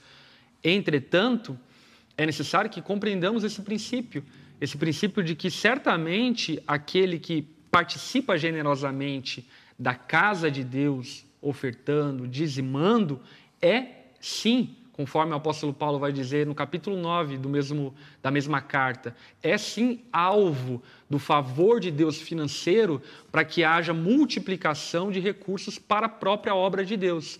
Portanto, o argumento do apóstolo Paulo, inclusive, é que aquele que semeia com fartura, colhe fartamente, isso ele fala no contexto tanto coletivo da igreja tendo mais recurso para poder fazer mais, também no aspecto do indivíduo, que aquele que participa é abençoado por Deus para que haja ainda mais largueza, para que ele participe ainda mais generosamente. Amém. Amém? Vamos para as perguntas? O Luiz Fernando aqui fez um comentário engraçado. Falou o seguinte: com quatro vezes mais a gente manda um pastor com Elon Musk para Marte. Abriu uma, uma, uma igreja lá. Muito legal. Vamos lá. Quais são as perguntas enviadas? É... Vale lembrar que não é só sobre o tema, né? Pode ser pergunta geral, é isso? É, perguntas gerais sobre o tema, né? Sobre o tema, contribuição, oferta, dízimo, enfim, pode perguntar. Vamos ver aqui, olha o comentário da Luana Rodrigues. Infelizmente, participei de uma igreja que, num evento que estavam fazendo, pediram oferta e a pessoa tinha que dar o que tivesse ali: dinheiro, tênis, anel, celular, alguma coisa de Óculos, valor, por que né, não? Gente, é, enfim, eu não, não sei o contexto disso, então não vou fazer uma afirmação cirúrgica a respeito desse contexto. Porém, para mim, isso parece mais um assalto coletivo do que um, um arrastão eclesiástico. Acho que você estava na, na, na, orla ali. Do... Parece mais um arrastão em Copacabana do que um momento de oferta. O momento de oferta é um momento de voluntariedade, de amor, de paixão Passo e não... Juliette pra galera. Eu queria que vocês levantassem as mãos, todo mundo agora, bem devagarinho. A gente brinca, mas é, é triste, mas de fato é isso. Enfim, não existe precedente bíblico para esse tipo de coação feito na igreja. É, talvez, é aí que está, eu não sei o contexto, talvez foi feito de forma voluntária, sei lá, os irmãos começaram a tirar o tênis e dar, enfim. É. É, se foi esse o contexto, de maneira voluntária, num momento de entendimento, de arrependimento, enfim, ok, né, foi Deus quem fez. Mas se houve uma coação, uma pressão isso, na verdade, foi um assalto, foi um arrastão e não uhum. foi um momento de ofertas, ok? Um assalto coletivo. É... Vamos lá. A Karine Oliveira perguntou: Boa noite. Minha dúvida é a seguinte: devemos contribuir com o dízimo sobre o valor bruto ou líquido? Um exemplo e, e o salário que recebemos. Obrigada. Então, é, Karine, é, o dízimo. Eu geralmente costumo criticar quem faz essa pergunta, tá, Karine? Só para avisar. É, mas, mas é, é importante. Mas é uma dúvida sincera, uma dúvida sincera. É uma dúvida sincera e uma dúvida de alguém que está aprendendo, né? Está é. entendendo a respeito disso. É. E assim, vai chegar o tempo em que essa pergunta para você não vai fazer o menor sentido, como hoje para mim não faz o menor sentido. Mas basicamente você deve dar já que você se propôs a entregar 10%, você deve dar 10% do valor que cai na tua conta, que é o sustento da tua casa. E é isso. Ponto.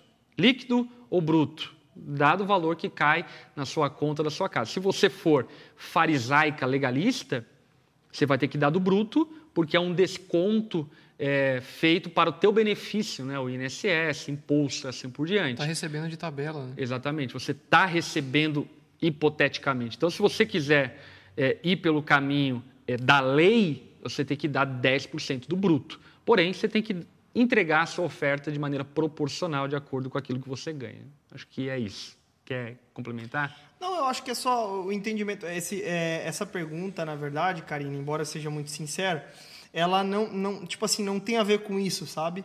É um coração generoso. Então eu usaria aqui um termo que a gente usou até muito na, no, no, passado, eu acho interessante.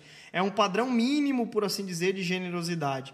É, é aquilo que nós usamos como uma, um, um padrão balizador para aquilo que nós entendemos é, é, de um coração generoso e assim por diante. Né? Enfim. Uhum.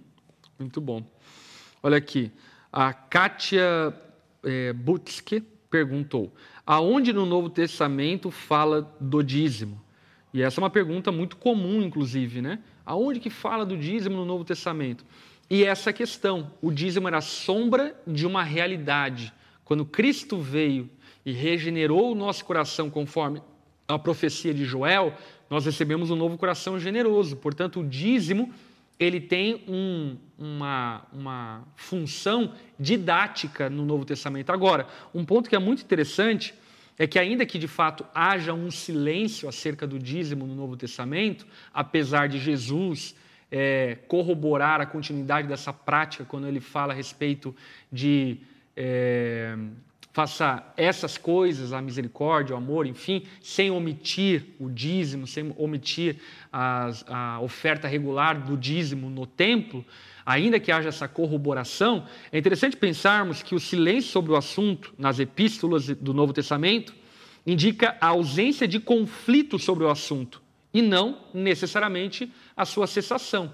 Portanto, é possível imaginar que, por serem judeus convertidos, eles continuaram a praticar a entrega do dízimo, agora direcionada à igreja, porque não existe um debate. Porque se de fato fosse algo, é uma prática que, digamos assim, foi abolida, que não pode mais, é pecaminosa ou algo do tipo, certamente haveria, enfim, largueza de debate argumentação dos apóstolos a respeito disso. Agora, não há nenhum debate nem a favor nem contra porque parece que houve uma continuidade cultural da prática judaica que já era praticada da entrega do dízimo regular na igreja. E aí a ampliação do entendimento de que, na verdade, não se trata de dar uma parte, mas se trata de entregar uma vida, de entregar tua vida para a obra de Deus. Por esse motivo, então, de fato, o Novo Testamento é, não expressa de maneira. É, literal, né? tem que dar o dízimo e essa é a prática. Mas o Novo Testamento fala de maneira abundante sobre a prática generosa, inclusive que extrapola o dízimo. Por exemplo, a gente vê os relatos da igreja primitiva, eles entregavam, vendiam terreno, davam posse, davam tudo que tinham e colocavam aos pés dos apóstolos, até inclusive de maneira exagerada. E aí, enfim, um estudo histórico vai nos ensinar um pouco acerca disso.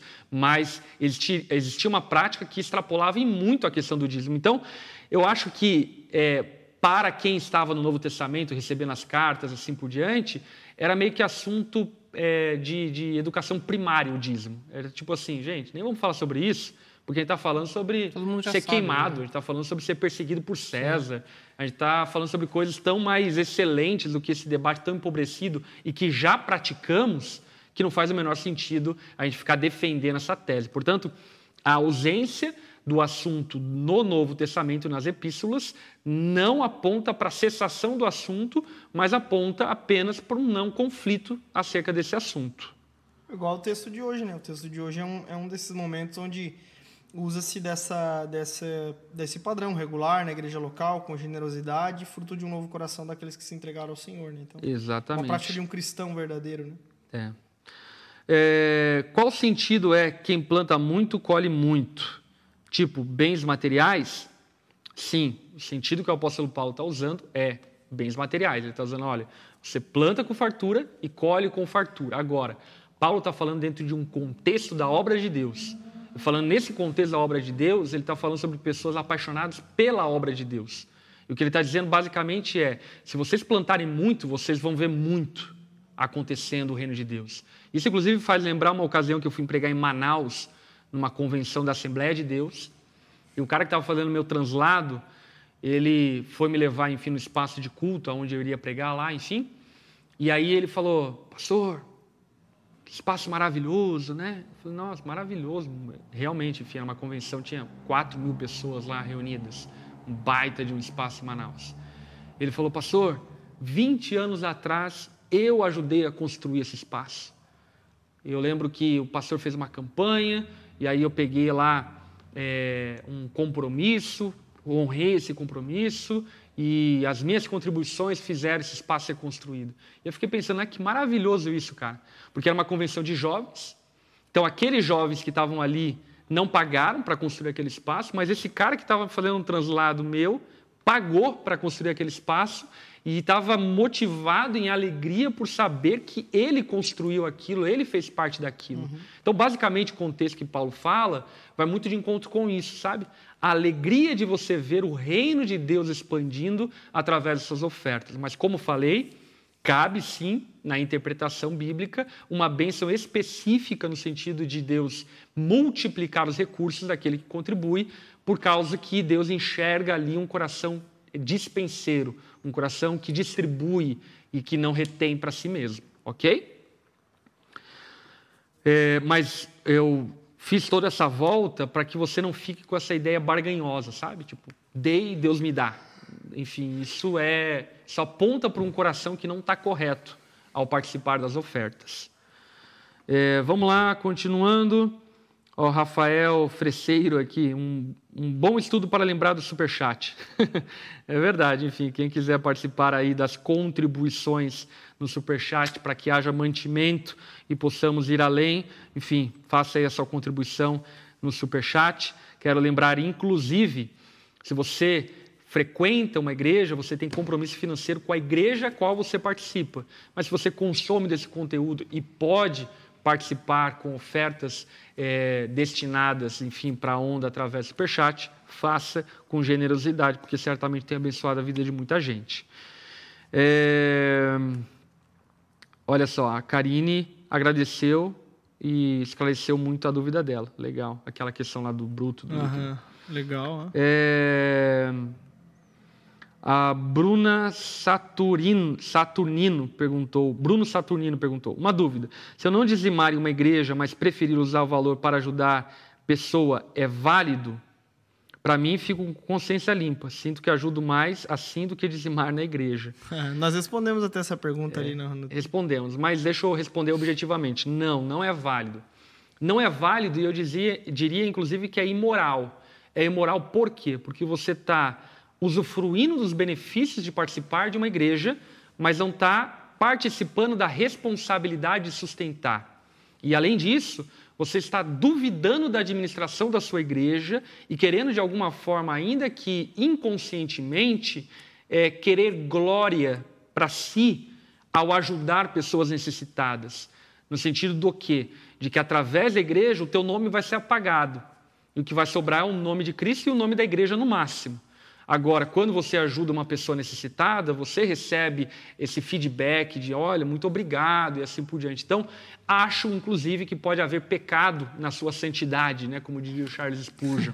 Pode haver pecado nesse aparente ato de generosidade que esconde talvez um desejo de querer ser reconhecido como alguém generoso, que ajuda os pobres e assim por diante. Então, o que eu diria a você é que a Bíblia, ela fala para fazermos uma coisa sem omitir a outra. Portanto, participe financeiramente da sua igreja. E se há largueza na tua vida, participe também dando esmolas, ajudando pessoas carentes, como Jesus mesmo incentiva que façamos. As duas coisas, sem negligenciar nenhuma delas. Acho ok? dá para pegar até a, a, sei lá, uma ilustração familiar, assim, né? Você não vai tirar da sua família para ajudar um amigo. Uhum. A não ser que a sua família esteja bem, esteja sobrando e aí você consiga ajudar ele, né? Uhum. Mas a prioridade a sua responsabilidade é, primária é, é, contribuir, ajudar a sua família, né? E no caso a igreja é a nossa família da fé, né? Uhum. E eu acho que um bom exemplo sobre isso é Mateus capítulo 6, onde Jesus combate três é, é, práticas hipócritas dos, dos fariseus: o auxílio aos necessitados, a oração e o jejum. Todos aqueles que faziam em público, eles recebiam a sua recompensa, que era a admiração dos outros, ou então é, a sua própria consciência ficar tranquila, por assim dizer. Uhum. Mas não chegava ao fim último, pelo qual a, a, ajuda ao necessitado, o jejum e a oração eram de fato é, importantes, que era a recompensa do Pai que está no céu. Quando você ajuda o necessitado, igual ele mesmo falou, a sua recompensa da consciência limpa, você consegue. Meu, minha consciência está tranquila, está tudo certo, ajudei alguém hoje. Mas você não está agradando ao Deus, e se você é um crente, uhum. né? Essa consciência ela é carnal, cara, não está sendo uma consciência espiritual. Inclusive assim vai de encontro que busca com fala do apóstolo Paulo, né, quando ele fala, olha, eu não julgo a mim mesmo, eu não aceito o julgamento do, do, do, mundo, não aceito o julgamento da igreja, porque é Cristo que vai me julgar. Uhum. Portanto, a tua consciência, sim, é um árbitro que Deus colocou em você para te ajudar a balizar o que você faz. Mas, sobretudo, a palavra é a verdade. O teu coração é enganoso, e sendo enganoso, você pode ser ludibriado por ele mesmo ao ponto de negligenciar a própria palavra de Deus. Então, não basta, por exemplo, você matar de consciência limpa. A Bíblia fala: não matarás. Não basta você roubar de consciência limpa. A Bíblia fala: não roubarás. E a Bíblia fala de maneira larga que você precisa participar do sustento da igreja. Ok? Vamos lá, continuando. Generosidade se ganha pouco de 10% conforme for ganhando, mas pode ser mais generoso e dar mais. Sim, 10%, como nós ensinamos a nossa igreja, é uma baliza para começar a entender Porém, quando você tiver um coração maduro, você vai dar de acordo com as suas possibilidades. Se você tem mais, você vai entregar mais. Eu, como falei anteriormente, iniciei dando 10%, mas com o tempo meu coração foi se apaixonando cada vez mais pela obra de Deus e esse padrão já não é o padrão que hoje eu contribuo. A gente só consegue criar hábito por meio de disciplina. É. Uhum. Pensa que, sei lá, você foi, o cara foi 20 anos não convertido. Uhum. Ele tem um monte de hábitos não convertidos. Uhum. É, quando você se torna cristão, você precisa se apropriar de hábitos que estão de acordo com a vontade de Deus. E esses hábitos é, são exercitados por meio de disciplina. Né? Exatamente. Isso, isso é um ponto muito legal, né? Porque muita gente, inclusive eu, eu tenho esse cuidado, sabe? Muita gente chega no dízimo passando a foice, né? Ah, dízimo é coisa do Antigo Testamento, não sei o quê, e, e tudo mais, como se todo mundo tivesse maturidade para entender aquilo que a gente está ensinando hoje. Enfim, muita gente não tem. Portanto, a referência do dízimo é útil para que de maneira didática a gente aprenda a participar da obra de Deus financeiramente. Vale lembrar que o dízimo é antes da lei ainda, né? É. Não é algo da lei, é até mesmo antes da lei já tem essa, essa prática. E as próprias é... ofertas são antes da lei, né? Uhum. Caim e Abel, num culto, prestando ao Senhor oferta. Inclusive é interessante isso, né? Um dia eu preguei a respeito disso, lembro quando, que a parte mais culto do culto é a oferta. A essência do culto judaico, por exemplo, eram as ofertas. E aí a gente olha para o Novo Testamento, outros elementos culticos são transferidos e são implementados na prática da igreja, porém, ainda ali existe o lugar da oferta, porque o ato de ofertar é uma expressão de adoração ao Senhor, uma expressão de reverência e devoção a Ele. É, vamos lá. É... Temos que sempre é, temos sempre que ofertar algo que nos custe, certo? Algo que vá nos fazer falta. Não é bem por aí. É, você não deve ofertar das suas é, sobras. Tipo assim, ah, tá sobrando dinheiro esse mês, então vou dar uma oferta. Não é bem por aí.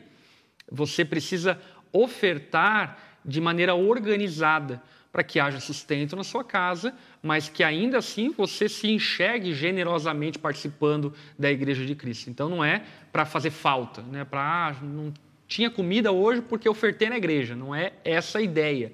A ideia é que de fato seja algo custoso no sentido de, cara, é uma expressão de amor. É mais ou menos quando o marido vai dar um presente para a esposa, sabe? Tipo assim, ele pode dar algo que custa, que não vai fazer com que eles fiquem endividados e não comam, mas algo que expresse o quanto ele a ama, o quanto ele aprecia a sua esposa. E a sua esposa, por exemplo, sabendo da condição financeira e da possibilidade do marido, se ele der a ela algo, enfim, é, banal, algo que não custou nada, certamente ela vai ser ofendida com isso. Então, é mais ou menos isso. Até é, é massa pensar que é, você dá o seu dízimo você se disciplinar a isso, a obedecer, a criar esse hábito, vai ajudar você não só com relação às suas ofertas à igreja e tudo mais, mas também vai ajudar você a administrar melhor todo o seu dinheiro. Porque se você consegue se disciplinar a dar todo mês uma pequena parte do teu, do, do teu sustento, do teu salário, você vai conseguir e com o tempo vai também aprender a dizer não para outras coisas, vai gastar menos.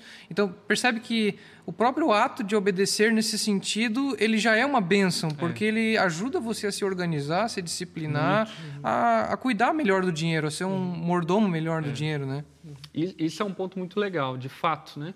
Quando você começa a pensar na questão da proporcionalidade, enfim, você necessariamente vai ter que parar, planilhar a tua vida financeira e se organizar. Então, é uma benção, inclusive, nesse aspecto, né? Eu chamaria de a contribuição cristã a contribuição responsável. Responsável com a igreja e responsável com as suas finanças. Ela uhum. é, uma, é uma, uma, uma, contribuição que é equilibrada entre, é, entre um coração generoso e a responsabilidade com a própria família, né? Ó, é, vamos aqui para a última pergunta. Pô, o assunto está rendendo, velho. Já é 9h48. Meu, cara. É, vamos lá, última pergunta. Consumir livros e produtos da igreja, exemplo, Ondadura Store, pode ser uma forma adicional de contribuir com a igreja, sendo abençoado e abençoando? De certa forma, sim. Quando você compra um material cristão, assiste um filme, quando você compra um lanche de uma lanchonete que é da igreja, você está abençoando o ecossistema cristão. Né? Você está, de alguma forma, cooperando com pessoas que estão servindo a igreja indiretamente ou diretamente. Então, de certa forma, sim. Agora, isso, obviamente, não substitui a tua oferta na igreja. Eu, por exemplo, faço questão, se tratando da igreja, de quando, por exemplo, tem a lanchonete, comer na igreja. Eu posso pedir em outro lugar, mas eu vou comer na igreja para poder abençoar algum irmão que é da igreja e que, de alguma forma, vai fazer com que aquilo possa abençoar a vida dele, a família dele e que, por fim, vai abençoar a igreja e vai abençoar esse ecossistema da igreja. Portanto, isso é um assunto legal, até, por exemplo, para a gente pensar a respeito de várias frentes, né? Cinema, eu acho muito importante o cristão prestigiar quando, por exemplo, sei lá, um The Chosen da vida. É uma série, enfim, maravilhosa. Eu acho muito legal você assistir.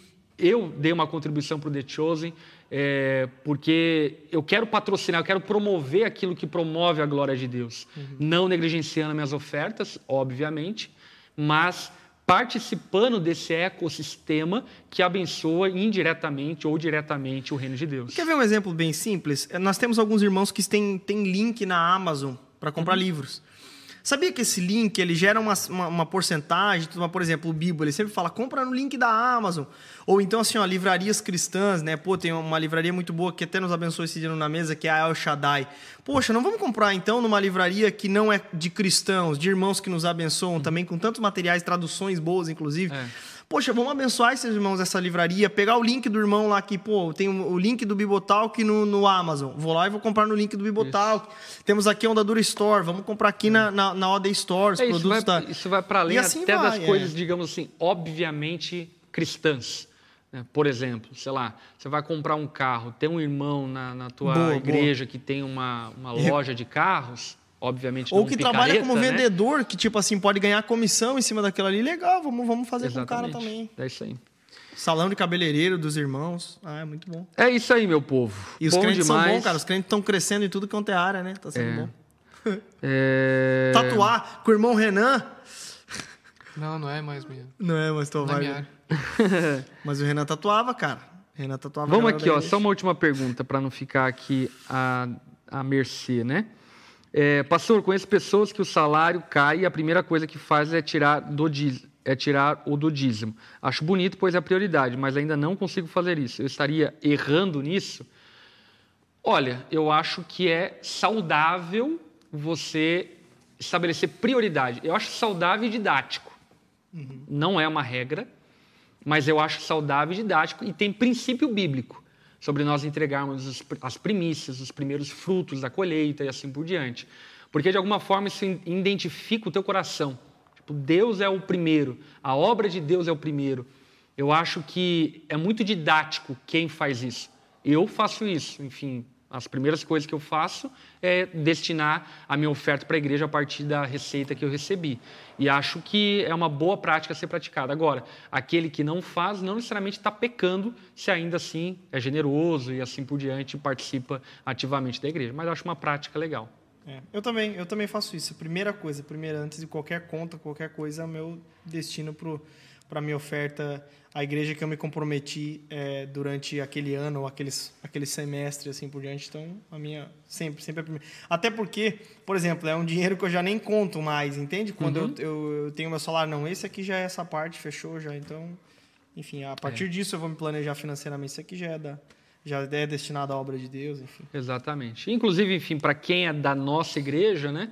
Você pode contribuir com a nossa igreja, enfim, de diversas formas. No aplicativo nosso lá tem as maneiras bancárias de transferência, Pix e assim por diante. Nos cultos existe coleta física é, das ofertas, assim por diante, como também é, máquinas de cartão para você poder ofertar, dizimar, assim por diante. Portanto, enfim, saia da inércia, comece a praticar e eu tenho certeza que Deus há de te abençoar profundamente em relação a isso, ok?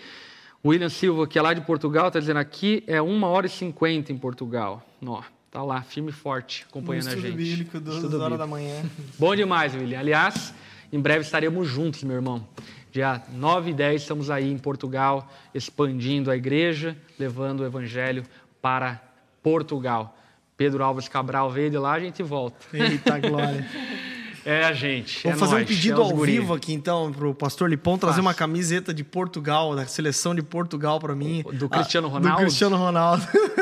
Maravilha. Aqui, ó. Aquela de manga comprida, tá, Heavy? Se quiser trazer. É muito linda a camisa de Portugal, É cara. bonita mesmo. Duas que eu gosto muito, a de Portugal e a do Uruguai. E, obviamente, a brasileira. Mas as duas depois disso é a do Uruguai e a de Portugal. São duas camisetaças de Bom demais. cor bonita, forte. É isso, meu povo. Tamo junto, Deus abençoe. Segunda-feira que vem estamos novamente aqui. Quero lembrá-los que quinta-feira, uma da tarde, temos na mesa. Na mesa. E domingo, 10 e 19 horas, culto ao vivo aqui no nosso canal. Tá bom? É isso. Tchau, tchau. Show, Com valeu, Deus. gente. Um abraço. Até mais.